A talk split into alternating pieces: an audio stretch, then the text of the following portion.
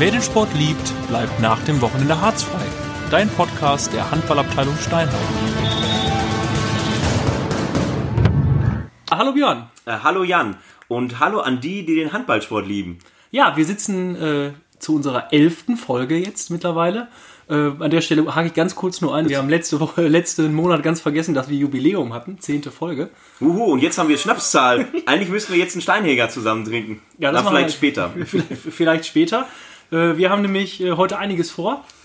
Genau, wir sind äh, immer noch in der Handball-Sommerpause. Die meisten Teams oder fast alle Teams äh, sind in der Vorbereitung und äh, schwitzen ganz viel in der Sporthalle äh, oder auf dem Sportplatz, worüber auch ja unsere Folge 10 hauptsächlich ging, über die Vorbereitung. Ähm, und für diese Sommerpause haben wir uns noch ein ganz besonderes Thema aufbewahrt, was wir heute besprechen wollen. Ja, Ganz genau. Und zwar ähm, auf dem Spielfeld beim Handball sind natürlich die Spieler, die jetzt äh, ihre ganzen Dauerläufe vielleicht hinter sich haben, in den taktischen Bereich gehen. Mich juckt's auch schon so ein bisschen in den Fingern, dass es bei der dritten Herren endlich losgeht. Ähm, da ist ja so ein bisschen Training, äh, äh, wird nicht so viel gemacht. Ähm, ja, die Trainer sind auch, bereiten sich vielleicht schon auf die ersten äh, Spiele vor, ersten Trainer vor. Ähm, wir haben heute ähm, einen ganz anderen wichtigen Part auf dem Spielfeld, der auch mit drauf steht, äh, uns eingeladen aufs Sofa aus Steinheim. Es geht heute um die Schiedsrichter. Genau, also äh, mit einem der wichtigsten Part und ohne äh, euch, sage ich mal jetzt schon vorweg, äh, könnte dieses Spiel nicht funktionieren. Ja, äh, herzlich willkommen, äh, Markus Lehmann und Timo Linkert. Hallo. Ähm, ja, äh, ihr seid beide Schiedsrichter in Steinhagen. Stellt euch doch einfach kurz mal vor.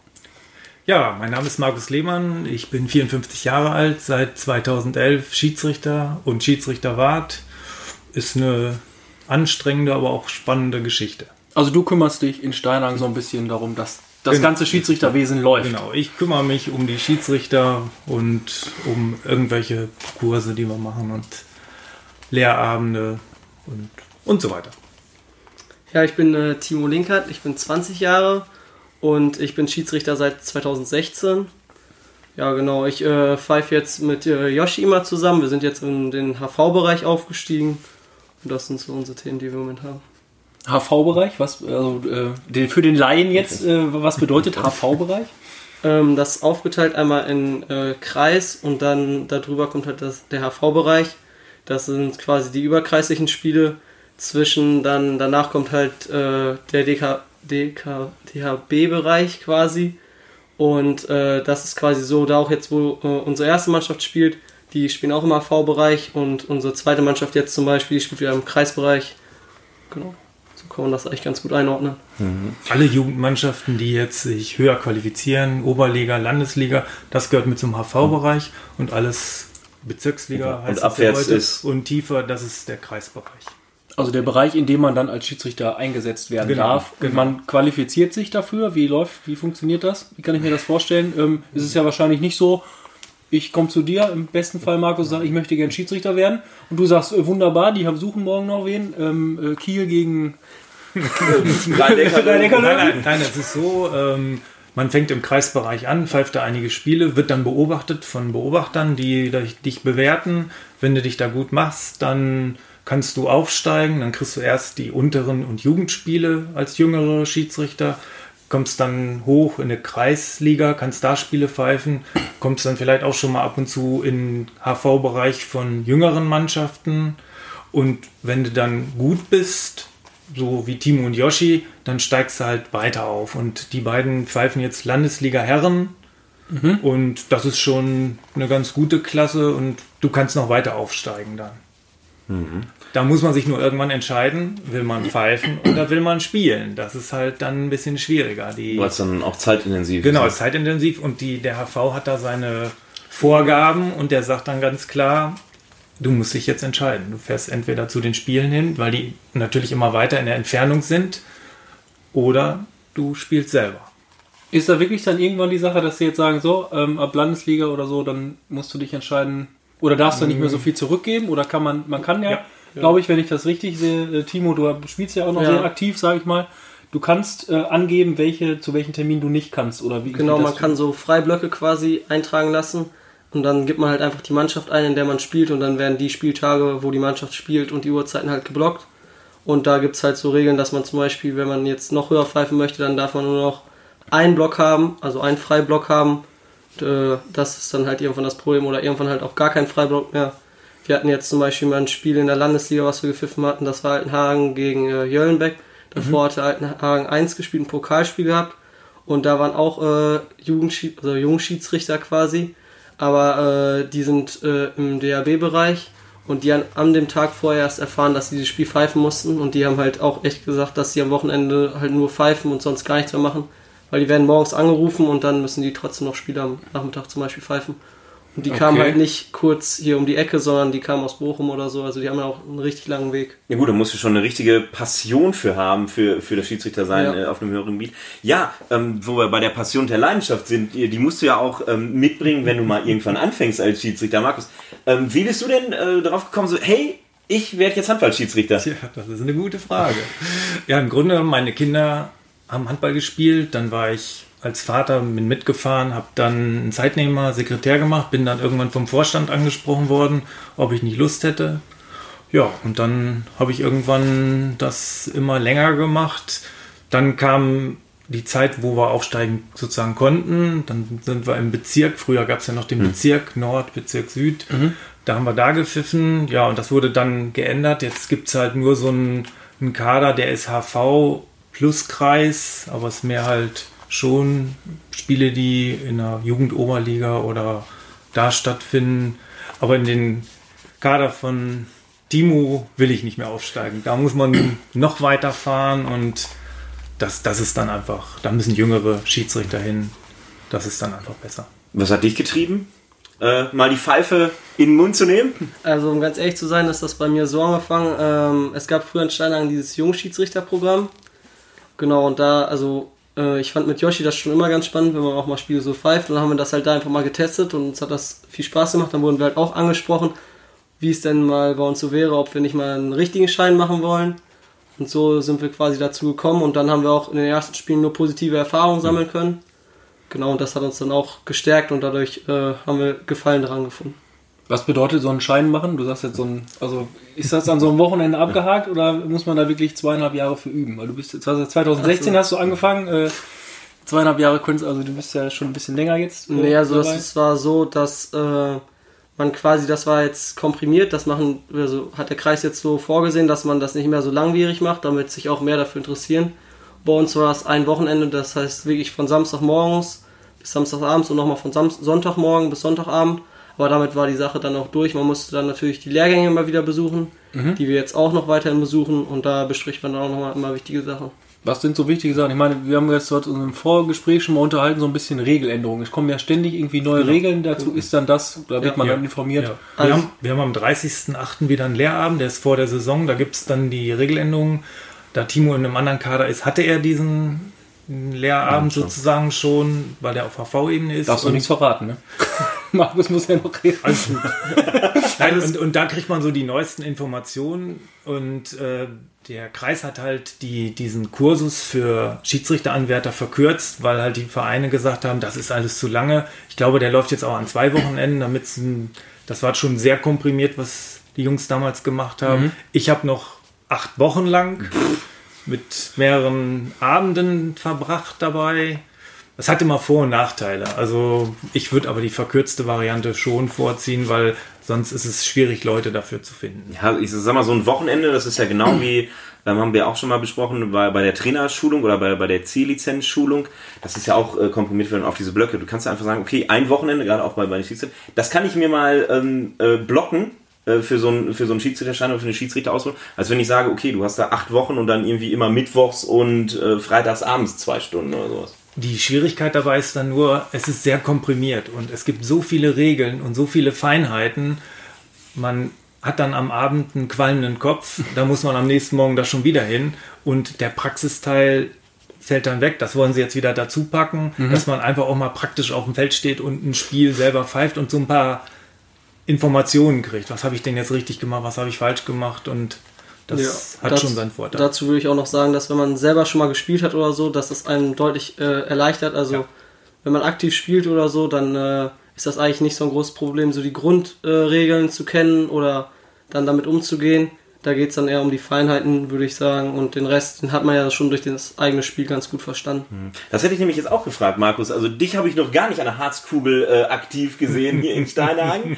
ähm, du bist äh, quasi bei Learning by Watching mit äh, ähm, äh, Alexa und, und Nickel dann da reingewachsen. Genau, so ist das. Ich habe früher mal Fußball gespielt in meiner Jugend, bin dann irgendwann zum Volleyball gegangen, habe da mal ein bisschen Sport gemacht, aber direkt Handball, vielleicht mal ein bisschen in der Schule und das hat sich dann so ergeben. Und das ist auch nicht so schwierig, weil dieses Pfeifen ist halt eine gewisse Routine. Man muss die Bewegungsabläufe so ein bisschen kennen. Man zählt keine Schritte, das funktioniert nicht. Man guckt einfach, läuft er dann immer um eine Kurve, dann müssen es halt vier Schritte sein. Und das ist dann ein Gefühl, was man entwickelt und das funktioniert auch. Da hat es natürlich einen Spieler, der da selber schon aktiv war, etwas leichter, aber ich würde jetzt auch nicht sagen, dass man das nicht erlernen kann. Jetzt hast du das große Geheimnis schon gelüftet. Ein Schiedsrichter zählt nicht die Schritte.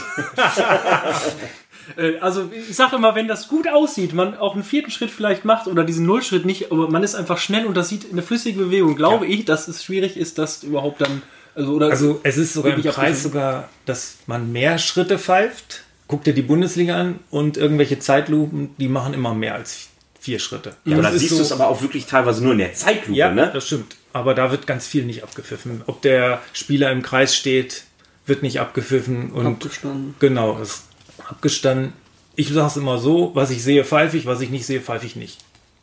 Ja, also ich habe, ähm, wenn ich das eben so rausgehört habe bei dieser, dieser Schiedsrichterlehre, ich denke immer so ein bisschen an den Führerschein. Also da sitzt man auch und man hat natürlich auch Praxisstunden, aber das richtige Autofahren lernt man vielleicht nachher erst auf der Straße. Wird beim Schiedsrichter sein wahrscheinlich eh nicht sein. Also Ja, wobei wir müssen einen Regeltest machen, je höher wir pfeifen. Ja. Also meine Klasse muss auch einen Regeltest machen, Timo muss auch einen Regeltest machen. Da müssen wir 30 Fragen in zwei Stunden be beantworten.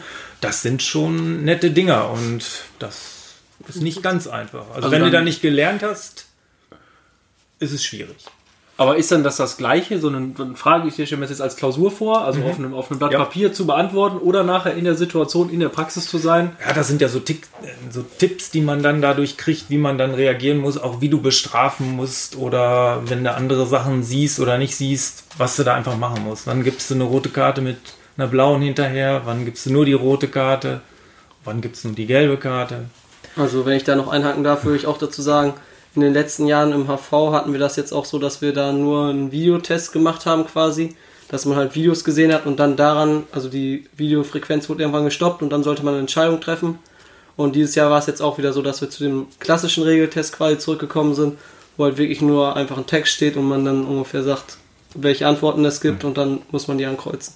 Und bei diesem freien Test, da ist es halt wirklich so, dass man mehr mit seinem Gefühl quasi arbeitet und da nicht unbedingt nur eine Antwort richtig sein kann, sondern auch mehrere. Und äh, bei dem, den wir jetzt wieder haben, da ist halt immer nur eine oder halt drei, vier Antworten richtig, die dann aber alle das gleiche meinen quasi. Genau. Und in den Lehrabenden werden auch immer wieder jetzt Videos gezeigt und dann wird darüber gesprochen. Warum wird das so gepfiffen? Warum ist es falsch gemacht worden? Und wenn man Bilder sieht, ist es natürlich einfacher, das zu verstehen und das hat sich einfach weiterentwickelt. Ich bin ja jetzt schon seit 2011, am Anfang hatten wir das nicht, aber es wurde halt immer mehr implementiert und dadurch haben es die Schiedsrichter natürlich etwas einfacher. Ähm, was mich dann jetzt interessiert, sind, sind, sind das dann Videoaufnahmen äh, aus einer Bundesliga oder aus irgendwie einer Kreisliga oder sonst was Situation? Alles Mögliche Alles gemischt. Weil, äh, Entschuldigung, dass ich hier gerade einmal im Einatmen gebrochen habe. Also, Timo, du hast du hast auch jetzt schon höher, oder du hast ja äh, von mir höher geführt, Timo pfeift jetzt höher. Ähm, ist das, also, ich habe ja auch, oder Jan und ich haben auch mal höher gespielt, als, als wir jetzt spielen. Ähm, ist das ein Unterschied, oder du hast eben gesagt, dass, dass die in der Bundesliga mal den vierten Schritt nicht sehen. Ist das ein Unterschied, in, in welcher Klasse ich pfeife, wie ich dann auch pfeife? Ja, definitiv. Also ähm, je höher die Klassen sind, desto schneller ist das Spiel und du musst dich dann ja anpassen. Und wir pfeifen ja auch unsere vierten Damen und vierten Herren ab und zu, weil das vom, Ja. von mir direkt angesetzt wird sozusagen. Und da muss man sich dann etwas umstellen, weil da ist die Geschwindigkeit doch etwas langsamer. Und wenn du dann dagegen Damen Verbandsliga oder Herren Landesliga pfeifst, das ist schon ein anderes Tempo und da muss man sich einfach Ja, anpassen. die Physis ist auch eine andere. Genau. Ne? Also die Härte ist eine ganz andere und auch man gibt da mal einen Freiwurf noch in der Kreisliga, den man halt in der Landesliga oder so nicht geben würde, weil man einfach von dem Spieler erwartet, dass er das halt kann. Und äh, das ist halt auch der größte Unterschied, also die Härte. die man da zulässt und wann man halt noch einen Freiwurf gibt und wann nicht. Äh, Wir haben jetzt in der letzten Folge auch so ein bisschen drüber gesprochen, über das, was Trainer im Prinzip, wenn sie eine Jugendmannschaft haben, vielleicht auch mal eine ganz junge Mannschaft und eine Seniorenmannschaft, also was es da für Unterschiede gibt, wird ja bei Schiedsrichter auch so sein, wenn ich allein überlege, was es für neue Regeln oder Vorgaben gibt, wie die Jugendmannschaften zu spielen haben, irgendwie bis zur C-Jugend noch mit einer offensiven Deckung und so, was man als Schiedsrichter da alles wissen muss und dass er gar nicht ähm, kreismäßig überall gleich ist, sondern vielleicht auch unterschiedlich. Ist das, vielleicht gibt es den Top-Schiedsrichter für den Jugendbereich und den Top-Schiedsrichter für den Seniorenbereich oder wie, wie kann ich mir das vorstellen? Nein, man, man, man kriegt ja die Regeln, da gibt es immer ganz gute Bildchen, worauf man achten muss, offene Deckung und solche Themen. Man findet sich dann so langsam ein in so ein Spiel. Jugendspiel pfeift man natürlich anders wie ein Seniorenspiel. Ein Oberliga-Jugendspiel ist wieder anders wie ein äh, Kreisliga-Jugendspiel. Das kommt so ein bisschen auf die Altersklasse an und halt auch auf die Leistungsfähigkeit der einzelnen Spieler. Also das ist schon ein bisschen unterschiedlich. Und die Regeln sind natürlich nicht ganz einfach zu übernehmen. Also auch in der C-Jugend ist ja eine offene Deckung äh, Pflicht. Da muss man halt so ein bisschen nochmal kurz vorher einmal was nachlesen und dann kriegt man das aber hin. Also es gibt nicht den reinen Jugendschiedsrichter oder den reinen Seniorenschiedsrichter, sondern es gibt halt Schiedsrichter, die pfeifen im Kreisbereich, andere pfeifen dann etwas höher im HV-Bereich, mehr im Jugend- und Damen. Und dann gibt es halt andere Schiedsrichter, die im Herrenbereich. Und je höher, desto dynamischer wird es auch. Äh, Geht ihr dann davon aus, dass also um je höher Seniorenmannschaften irgendwann, dass die die Regeln selber wissen müssen? Oder schreitet ihr manchmal noch mal ein und sagt, pass mal auf, ähm, weißt ja die und die Regel als im Jugendbereich, weil da denke ich mir, muss man es vielleicht einem jüngeren Spieler, ich denke mal so mal ein E-Jugend sogar bis vielleicht runter als Schiedsrichter, das ist natürlich noch nicht mit Ansetzung vielleicht, aber dass man noch mal hingeht und sagt, pass mal auf, ne, denk Also bitte da die- dran und so. Die meisten Jugendtrainer wissen die Regeln, auch gerade in den jüngeren Klassen. Die kennen sich manchmal besser aus als die Schiedsrichter. Ähm, bei Senioren, wenn es Regeländerungen gab, tun sich die Trainer etwas schwerer, weil sie das noch nicht intus haben. Und es gibt halt auch Trainer, die da noch Nachholbedarf haben, weil sie einfach nicht genau die bestimmten Regeln, zum Beispiel mit der blauen Karte oder mit den 30 Sekunden, warum gibt es jetzt am Ende auch einmal einen 7 Meter? Und das ist schon sehr, sehr schwierig manchmal, aber das funktioniert auch. Die Spieler, also die Seniorenspieler kennen eigentlich die Regeln ziemlich gut. Da muss man den eher nur noch mal darauf hinweisen. Die reizen die dann ganz gerne aus, zum Beispiel am Kreis oder so mit dem Trikot ziehen. Das wissen die alle ganz genau, aber die gucken halt immer, wie weit man so bei dem Schiedsrichter jeweils gehen kann. Ähm, Markus, du hast gerade schon äh, die Regeländerungen angesprochen. Ähm, was war denn für euch Schiedsrichter ähm, so in den letzten Jahren? Es gab super viele Regeländerungen in den letzten Jahren. Auch äh, einschneidende denkt man äh, an den siebten Feldspieler, der ja das Spiel auch, wenn man viel Bundesliga guckt oder, oder internationalen Handball, extrem verändert hat.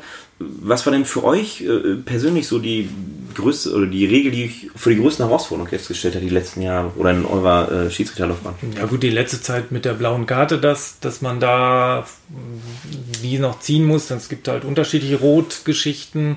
Oder jetzt mit dem 7 Meter, wann gebe ich den? Wenn jetzt ein grobes Foulspiel kommt, dann gibt es einen 7 Meter. Das muss man erstmal verinnerlichen und das, denke ich mal, waren so die gröbsten Sachen. Du meinst jetzt in den irgendwie letzte halbe Minute? Letzten oder? 30 Achso, Sekunden, ja. genau. Wenn dann ein grobes Foulspiel kommt, wenn einer jemanden wirklich umklatscht, kriegt eine rote Karte, gibt es automatisch 7 Meter. Genauso wie wenn man einen offiziellen Wurf verhindert, dann gibt es auch nur äh, einen 7 Meter. Und nur noch die rote Karte, nicht mehr mit Bericht wie früher. Und da musste man sich halt echt dran gewöhnen, weil es wurde immer nur eingetrichtert, dass man einen 7 Meter gibt, wenn wirklich eine klare Torchance vereitelt wurde. Und jetzt kann zum Beispiel ein Freiwurf, der halt an der Mittellinie oder noch in der eigenen Hälfte ist, in den letzten 30 Sekunden, der da komplett verhindert wird, zum Beispiel durch Zumachen oder so, dann ist das halt auch jetzt schon 7 Meter. Aber ich darf jemanden noch mit fairen Mitteln, wenn man von fair beim Handball sprechen darf, auch normal festmachen. Also in den letzten 30 Sekunden. Selbst zwei Minuten sind noch erlaubt. Nur wenn man das halt noch weiter, also noch stärkeres Foul macht, was quasi eine rote Karte mit sich zieht, dann gibt es Genau. halt auch den 7 Meter als Bestrafung. Und du darfst den Wurf nicht verhindern. Wenn du dich einen Meter davor stellst, die Arme hochnimmst, Aber der nur wirft offiziell, also nur einen äh, Freiwurf. Einen Freiwurf Genau, oder einen, genau. einen Wenn du den, Strafwurf wenn du den ja. verhinderst, dann gibt es Oder einen Anwurf. sieben Meter. Genau. Oder einen Anwurf, Ja. genau. Und das ist dann halt, wenn du dich davor stellst, duckst, nichts machst, der wirft dich an, kein sieben Da hatten Meter. wir, jetzt können wir ja mal die Regelfrage stellen. Wir hatten da eine Riesenaktion in der Kreisliga bei uns. Und zwar der Torhüter, ich weiß gar nicht, ob es die letzten 30 Sekunden waren müssen, ja, sonst, es gab auf jeden Fall in der vom Lied, es gab einen 7 Meter noch für die andere Mannschaft. Ein Spieler äh, von uns hatte sich vor den 6-Meter-Kreis, ich mache schon wieder Gesten, sieht man natürlich nicht, hatte sich hingestellt und praktisch in Blockposition so aufgestellt, dass der Torwart, wenn er sich direkt davor gestellt hätte, gehindert wäre, äh, den, den Abwurf zu machen. Stand aber vor dem 6-Meter-Raum, der Torwart, ähm, kann man sich drüber streiten, ob er jetzt aus dem 6-Meter-Raum auch mit Ball rausgelaufen oder sind. Nehmen wir mal an, er ist im 6-Meter-Raum drin stehen geblieben, wo die Schiedsrichter das ja auch entschieden haben. Ist es dann erlaubt, sich dann davor zu stellen vor den 6-Meter-Raum, weil der Torwart ja auch woanders hinlaufen Ich kann? glaube, für den dann Abwurf? ist die Frage, ist ein Abwurf ein offizieller Wurf? Ja. Okay, das heißt, ich muss auch diese drei Meter Abstand halten. Ich muss an die gestrichelte Linie Okay. zurückgehen. Ich darf nicht vor sechs Meter dann mich direkt davor stellen. Okay, dann Schon ist die Frage Frage geklärt. geklärt, weil da war dann die Diskussion, ist der Torwart jetzt mit Ball in den Abwehrspieler rein und das war dann gut. Okay, dann, äh, also wie beim, beim Jugend müssen ja auch an den 9 Meter sozusagen rausgehen. Nein, oder dann Der Anwurf ist darf einfach, nicht es ist, es ist wie ein Anwurf oder wie ein Freiwurf der Abwurf. Äh, das ist, und ein Abwurf ist egal, ob der jetzt hinter der äh, aus hinter der Grundlinie war oder ob der den gefangen hat. Ja. Wenn der Das ist im, im äh, 6-Meter-Raum ist, dann das nächste Mal, der kann auch kein Eigentor werfen. Also wenn er den Ball hat, verliert ihn und er rollt ins Tor, gibt es trotzdem nur Abwurf, kein Tor. Er könnte sich auch umdrehen und ins eigene Tor reinwerfen und das wäre dann. Ah, das wäre unsportlich. Wie würdest du entscheiden? Also ich würde die Zeit anhalten, ihm kurz erklären, eine gelbe Karte geben wegen Unsportlichkeit und dann wird es weiter mit Abwurf gehen. Okay, wie würdest du entscheiden? Timo? Ja, so wie Markus auch mit der Progression. Kommt halt drauf an, ob noch eine gelbe Karte frei ist, aber sonst ist das genau das Richtige. Ja, Entscheidung. Ne? Als Schiedsrichter muss man schnell entscheiden. Wir haben euch eben schon so ein bisschen ähm, äh, vorgewarnt. Ich habe mir mal was Lustiges einfallen lassen, weil ich dachte, wir stellen euch einfach mal vor Entscheidung und ihr müsst möglichst schnell äh, entscheiden. Es sind so ein paar Sachen entweder oder und so zwei, drei Sachen, wo ihr einfach schnell aus dem Bauchgefühl am besten äh, ehrlich raus antwortet. Wenn ihr natürlich sagt, äh, kann ich leider nicht zu sagen, dann ist das auch in Ordnung. Wir werden sehen. Wir fangen mal mit äh, Markus an. Wir machen immer abwechselnd. Ähm, Würdest du lieber äh, Gedanken lesen können oder unsichtbar sein können? Gedanken lesen. Gedanken lesen. Okay. Also so, jetzt weißt du ungefähr, wo es auf hinaus läuft. Timo hat natürlich jetzt einen leichten Vorteil, weil er schon weiß, was vielleicht kommen könnte. Ähm, Timo, ähm, Postkarte oder WhatsApp? WhatsApp. Die, die Das jüngere ist die Generation. Äh, Postkarte? Fragezeichen? Ja, ich freue mich ja immer noch über eine Postkarte. Ähm, ja, wieder für Markus, die, die nächste. Ähm, hättest du lieber einen Pauseknopf oder einen Zurückspulen-Knopf? Pause. Einen Pauseknopf. Warum Pauseknopf? Das hat ein bisschen länger gedauert. Die Entscheidung war so. Aber zurückspulen bringt nichts. Was in der Vergangenheit war, kann man eh nicht mehr ändern. Ja, okay. Ähm, Timo, äh, jetzt äh, nochmal eine jugendliche Frage extra für Timo natürlich rausgesucht. Äh, große Liebe oder unendlich viel Geld? Äh, große Liebe. Oh, ein Romantiker. Timo noch Single, oder? Ja. Kann man ja mal an die Hörerinnen äh, verbreiten. Ähm, äh, nächste Frage äh, ist jetzt keine Oder-Frage mehr an Markus. Ähm, die schwachsinnigste Regel, die du findest, die es beim Handball gilt. Für dich. Oh, das weiß ich so auf gar oder nicht. gibt's, Gibt's zu viele? Gibt, gibt's Ja, es gibt zu viele. Also Okay. Ähm, Timo, die sinnvollste Regel, die es für dich beim Handball gibt. ähm, die jetzt neu eingeführt wurde, die mit den 30 Sekunden am Ende, weil früher gab es wirklich in Mannschaften einen Spieler, der quasi dafür ausgesucht war. Der war immer der 14. Mann oder so und dann hat er einen umgeholzt und dann hat er dafür halt nur die rote Karte mit Bericht bekommen, war dann drei Okay, das Spiele Spiel war zu gesperrt. Ende, ja. Spiel war zu Ende, die andere Mannschaft hatte halt keine Chance mehr, das Tor zu werfen und so gibt es halt eine Mannschaftsbestrafung quasi. Mit dem 7 Meter, ja. Genau. Dass sie dann quasi noch eine Chance haben, die andere Mannschaft ein Tor zu werfen. Mhm. Und die letzte schon an Markus von den äh, tollen Fragen ist ein bisschen länger. Äh, wenn du selbst äh, aus deinem Körper raus könntest und mit dir selbst als Geschwanzpartner pfeifen müsstest, äh, wie würdest du dich beschreiben als Geschwanzpartner? Oh, das ist schwierig. Also das soll lieber jemand anders machen. Mit dir pfeifen oder? Müssen, wir Romantikel fragen. Schreiben oder auch mit mir pfeifen. Aber das ist schwer, über Ja. sich selber was zu sagen. Dann Äh, okay, äh, Timo, deine äh, letzte. Ähm, das sagt dein Gespannspartner, wenn er dich in drei Worten beschreiben müsste. Oh, das ist auch relativ schwierig. Ich würde aber sagen, äh, entscheidungsfreudig, äh,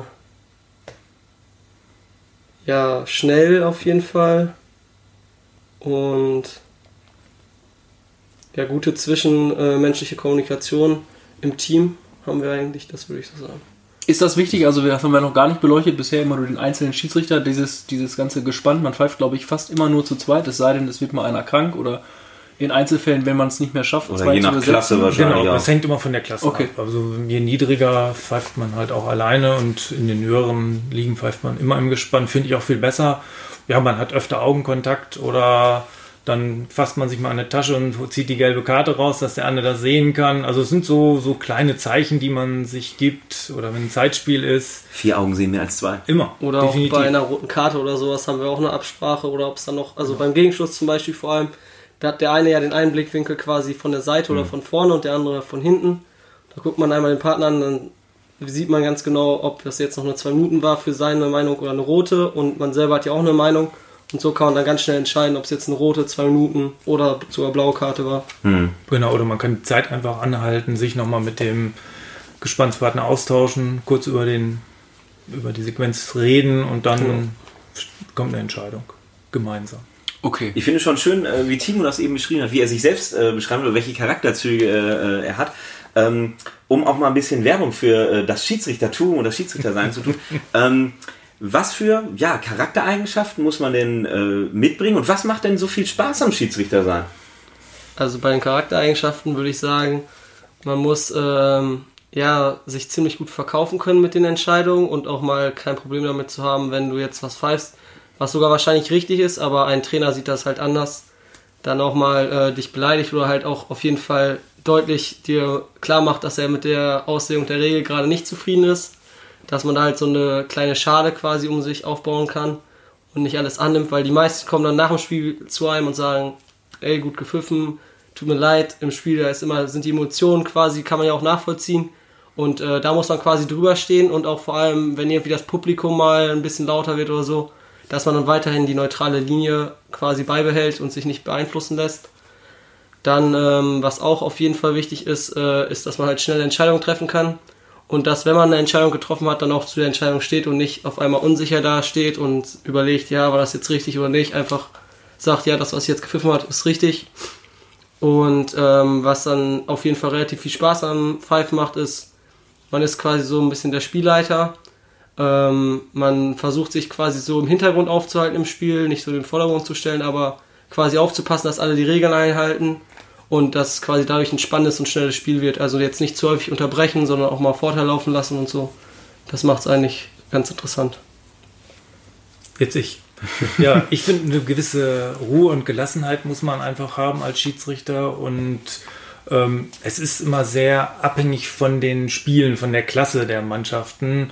Ähm, man, manchmal merkt man, die behaken sich ganz früh schon, dann muss man halt etwas eher einen Freiwurf pfeifen. Wenn man merkt, die tun sich nicht weh, dann kann man es auch ein bisschen besser laufen lassen. Grundsätzlich ist es immer schöner, wenn ein Spiel mehr läuft, anstatt ständig unterbrochen zu werden, weil das ist für die Spieler und auch für die Zuschauer einfach grausam, wenn man alle drei Sekunden pfeifen muss, weil irgendwas ist. Und das ist ganz wichtig. Und was Timo schon sagte, man darf es eigentlich nicht an sich rankommen lassen. Wenn die Trainer da meckern, dann muss man da ganz ruhig und souverän hingehen und denen kurz erklären, was Sache ist. Man hat da ja auch genauso die Pro Progression mit gelber Karte, zwei Minuten und dass man ihn halt, jetzt glaube ich, gibt es eine rote Karte auch. Genau, die gibt es ja schon immer. Und das ist halt ganz wichtig. Also wenn man damit gut umgehen kann, so ein bisschen ähm, es mag irgendwie so ein Spiel auch mal leiten, also der, der, der Chef zu sein, indem man gar nicht so wirklich der Chef ist, sondern eigentlich so im Hintergrund versucht, die beiden Mannschaften so zu, zu lenken, ist man genau richtig beim, beim Schiedsrichter sein. Ähm, in welchem Alter würdet ihr sagen, ist der perfekte Zeitpunkt anzufangen? Also gut, wir haben ja ein paar Jungschiedsrichter, da gibt es auch noch einige, die wirklich sehr talentiert sind.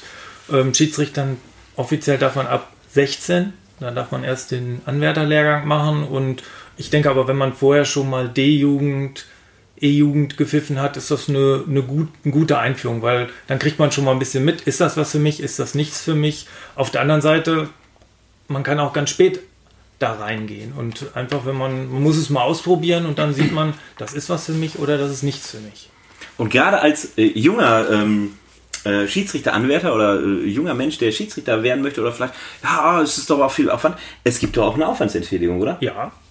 Es gibt je nachdem, welche Spielklasse man pfeift. Jetzt hat sich im Kreis das erhöht auf 20 Euro pro Spiel. Bei den Damen auch im HV überall. Genau, im HV ist es auch ein bisschen höher, aber da gibt es halt, je nach Spielklasse gibt es eine Staffelung, also C-Jugend 20, B-Jugend 25, A-Jugend 30 und bei den Seniorenmannschaften ist es so ähnlich.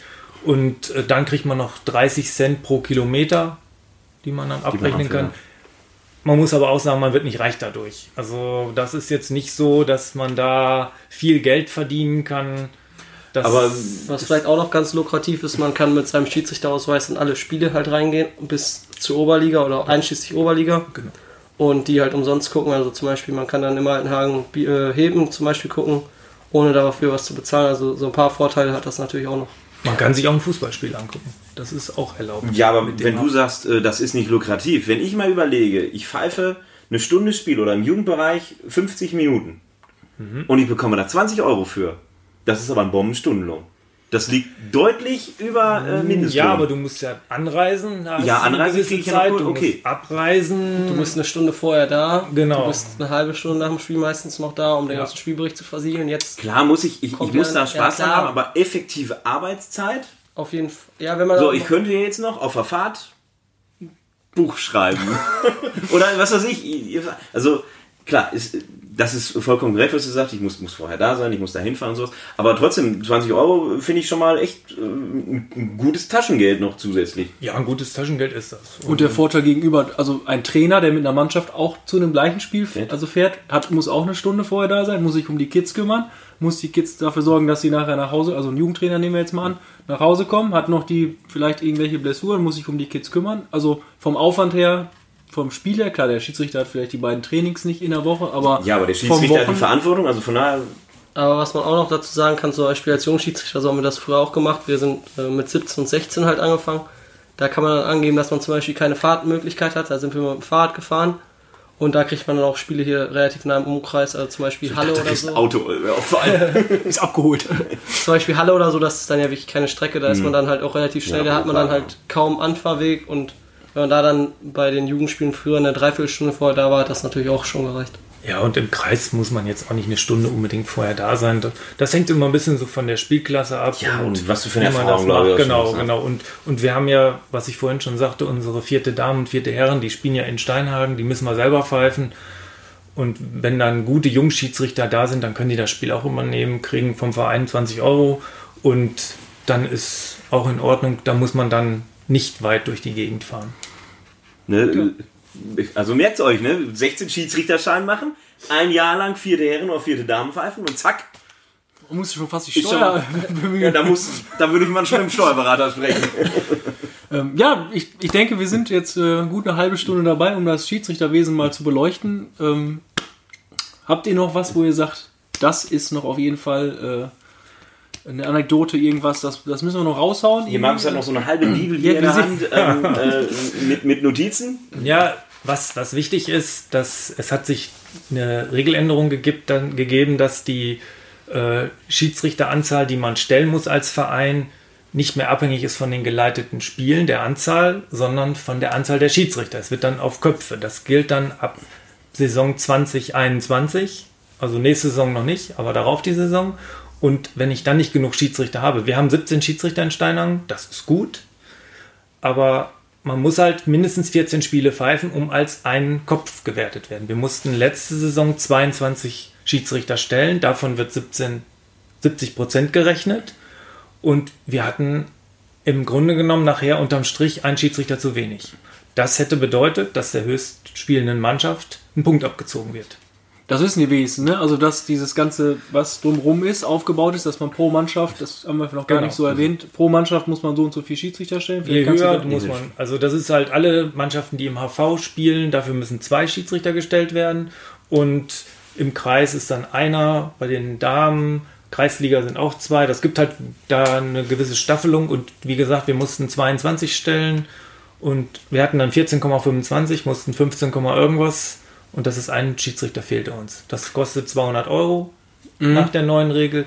Nach der alten Regel haben wir 50 Euro rausgekriegt, weil wir viel mehr Spiele gepfiffen haben. Genau, so ähm, habe ich das nämlich auch verstanden, wie du mir das mal ähm, äh, klein klein erklärt hast. Es ist äh, ähm, bisher so, dass die Spiele gezählt werden im Kreis. Richtig. So, das heißt, wenn bei uns jetzt 17 ähm, Schiedsrichter Ich, Vi- 400 ich, Spiele. Ich, ich hätte jetzt in die Tüte gesprochen, irgendwie 500 Spiele fahren, das ist tippitoppi. So, das ist aber mit dieser Regeländerung. Genau. Ähm, ist das egal? Da müssen, ähm, muss jeder Schiedsrichter 14 Spiele Minimum pfeifen, um als einzugehen. Und was da drüber kommt, der zählt ja nicht ab 28 Spieler als zwei Schiedsrichter. Nein, nein. Also wir haben in der letzten Saison mussten wir halt 22 Schiedsrichter mal 14 Spiele, 308 Spiele pfeifen.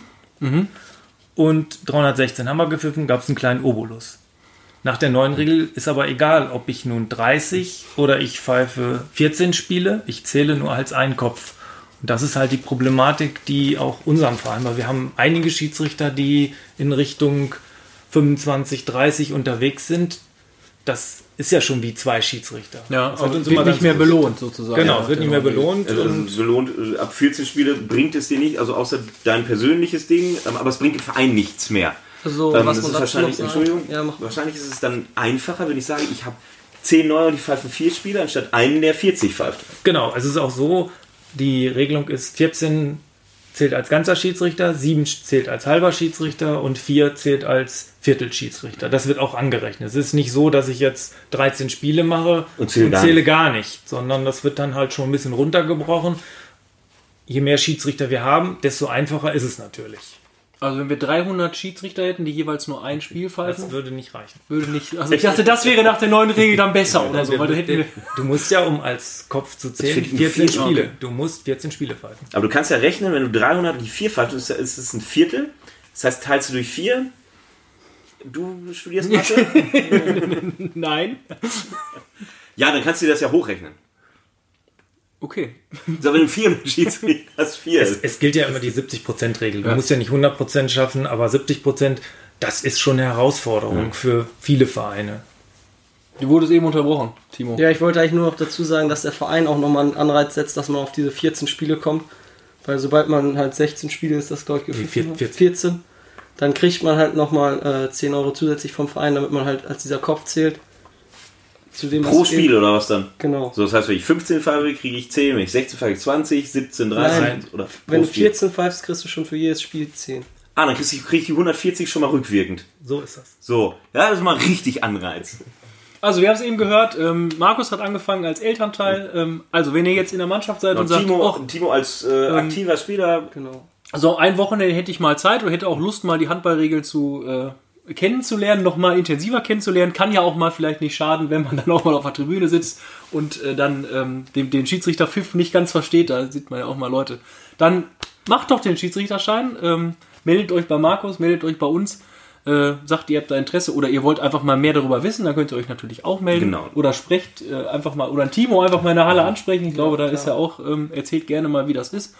Und selbst wenn ihr dann, ähm, es wird ja immer gesagt, 14 Spiele, selbst wenn ihr erstmal nur vier Spiele macht, um da reinzukommen, wird jeder wird äh, gerne genommen und wenn es dann nachher ein paar Spiele sind, ähm, ich glaube, E-Jugend oder sowas, äh, kann man auch, muss man für alles einen Schiedsrichterschein haben, dass man erstmal so einen nee, Jugend. ich glaube ab D-Jugend oder Ab sowas wird angesetzt. Ab D-Jugend-Kreisliga wird es angesetzt. Okay. Darunter kannst du als Jungschiedsrichter pfeifen. Da kriegst du auch einen kleinen Obolus vom Verein. So kann man da auch Genau, aber wenn, wenn, wenn reinzukommen. irgendwie D-Jugend oder C-Jugend, Kreisliga oder sowas anfangen, das ist, glaube ich, äh, eine ganz gute Klasse, um mal reinzuschnuppern. Ähm, ja, mach das. Ja, ich glaube, wir kommen langsam zum Ende. Es ist ja auch ein langes Wochenende gewesen. Wir haben doch. Ja, wir haben ja, äh, wir, wir laden ja Montag hoch. Äh, ähm, alles gut. Wir werden ähm, aller Voraussicht nach, die Saison geht mit ähm, Pokal-Jugendmannschaften und Seniormannschaften, ich glaube, zweites Septemberwochenende wieder los. Und dann geht die, oder? Erste Heimspiel, genau, von unserer ersten Herren ist erst am 15.09. Davor ist genau von den Jugendmannschaften haben davor schon das Wochenende ein Spiel und davor Also- das Wochenende sogar schon ein Pokal. Genau. Und davor das Wochenende, also quasi nächstes Wochenende ist Westfalenblatt Cup. Genau. Samstag und Sonntag, da könnt ihr auch schon gerne alle in der Halle kommen. Und äh, ansonsten werden wir uns wieder melden mit, ja, wahrscheinlich dem ersten Saisonspieltag. Äh, mal gucken, was wir da für eine Aktion starten. Und ja, hoffen, dass ihr äh, weiter uns treu bleibt. Schreibt uns äh, weiter an, ob es euch gefällt, ob ihr ähm, irgendwelche Verbesserungswünsche habt. Ähm, ob ihr Schiedsrichter werden wollt, wir leiten das gerne an Markus weiter. Und äh, ja, vielen Dank äh, Timo, vielen Dank Markus, dass ihr euch die Zeit genommen habt, Ja, gerne. äh, hier mit Gerne. uns äh, aufs Sofa zu kommen. Ja, Und dann gehen wir ins Bett. und sind glücklich.